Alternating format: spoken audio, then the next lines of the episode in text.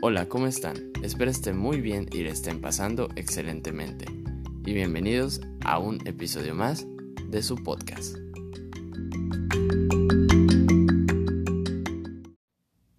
Hey, ¿qué onda, chicos y chicas? ¿Cómo están?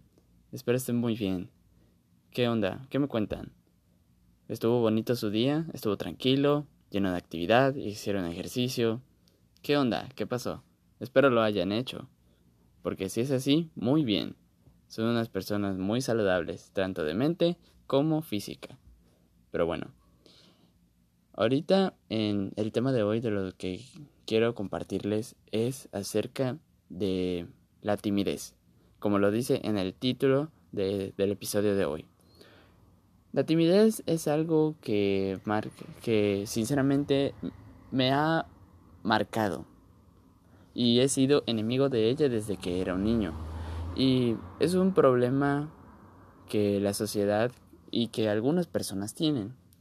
algunos se les marca más que otros, pero no significa que no se pueda superar. Por ejemplo, en mi caso yo era un niño muy tímido. Vamos a, al año 2006, 2007, cuando apenas entraba a la primaria. Sinceramente yo era una tumba para hablar, no sacaba plática de nada y pues simplemente me la pasaba sentado en la silla, en silencio toda la clase, todas las ocho horas que pasaban. Y así era, era todos los días, todos los días. No era mucho de platicar con la gente y en ese entonces era porque no me apetecía porque me daba pena. Me daba pena hablar con la gente. ¿Por qué? ¿Por qué me daba pena? No lo sé. Si supiera, si supiera, les diría la respuesta. Pero simplemente me daba pena. Se me dificultaba hablar, no tenía como esa fluidez de comunicación. Pero creo que para un niño que apenas está viviendo, que está aprendiendo a vivir, mm, es algo complicado y es algo nuevo establecer, establecer una conversación, como lo haría cualquier adulto, o como lo estoy haciendo ahorita. Claro que hay veces en que trastabilleo un poco, pero es parte del aprendizaje, porque todos los días vamos aprendiendo, vamos aprendiendo. Créeme que para hacer estos podcasts y para aquel que se dedica a hacer podcasts necesita una gran fluidez. Pero pues yo soy un aprendiz, soy un joven que siempre está aprendiendo. Soy un chico de 19 años que apenas tiene 8 episodios grabados. Este es el octavo episodio que estoy grabando. No soy un profesional. No soy como Diego Dreyfus o Daniel Javif o incluso Patrick Jordan, que es una coach de fitness que tiene su podcast también en Spotify y en otras plataformas.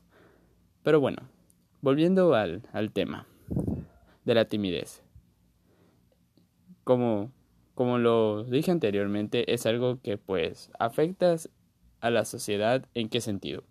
En el sentido de la comunicación. El intentar establecer comunicación es base para que las personas pues interactúen. Porque así nos podemos entender una y otra. Pero no nos vayamos tan tan grande a tan los extremos, sino Pongamos en mente una situación hipotética. Más bien, no hipotética, hipotética, sino común en la sociedad. Por ejemplo, un niño que no le cuenta las cosas a su mamá por X razón. Hay ciertos factores que pues impide al niño en su mente. Vamos a ponernos en la mente del niño. De que pues yo no quiero hablar con nadie porque me da pena o porque no quiero simplemente. Porque estoy bien, porque en ese momento el niño piensa que está bien, está, está bien a como está, en, encerrado en, en, su, en su burbuja. Pero para él está bien, pero a futura, para el futuro de él está mal, porque no interactúa, no se desenvuelve, y por lo tanto pues te vuelves solitario en consecuencia. Por eso es la timidez, porque no te permite socializar, no te permite hacer amigos, no te permite conocer cosas nuevas, no te permite platicar, no te permite chismear. Para que a la gente que le gusta compartir ideas, pues le es difícil comunicarse con la gente. Y claro, y lo entiendo totalmente. Yo sé que para algunas personas no es fácil el establecer conversación con otras personas. ¿Por qué factores? No lo sé. Ellos tendrán sus factores. Pero es, no es un problema tan grande a como, a como lo aparentan o a como lo pintan. Vamos a poner que es cuestión de constancia y de práctica para que el niño se vuelva seguro de sí mismo, porque hay que aprender a corregir a nuestros hijos desde que son niños, porque lo que pase dentro de la niñez es el futuro que tendrán más adelante. Si el niño está acostumbrado a tener interacción junto con sus papás, que le ayuden a platicar sobre lo que hicieron en el día a día, por ejemplo, empezando con qué hicieron en la escuela, o, qué, qué amigos hicieron, quién es tu mejor amigo, con quién te llevas más, ese tipo de cosas. A mí me pasó. La verdad que sí. Era muy tímido y pues, como saben, en, en el primer episodio de las 50 cosas sobre mí, si quieren ahí lo pueden escuchar, yo puse que pues a mí pues un maestro me, me pegó y me traumó completamente y me volví más inseguro todavía de lo que ya era. Y sin embargo, pues me llevaron al psicólogo con tal de que esa, esa inseguridad la convirtiera en seguridad en mí mismo y que aprendiera a confiar de que todo estará bien, de que la sociedad no es mala, sino que aprender a comunicarte es bueno. Te mejora tu fluidez, hace trabajar tu cerebro, tienes un mejor vocabulario y es mucho mejor si lees o, o ves karaoke y cosas así. Cosas que ayuden a, tu fluidez y a que la mente se someta en cierto estrés. Estrés me refiero a trabajo del cerebro. Ese es a cómo trabaja el cerebro, el cerebro por medio de estrés. El estrés no, no solamente es malo. Y así chicos, creo que esa es la base de todo.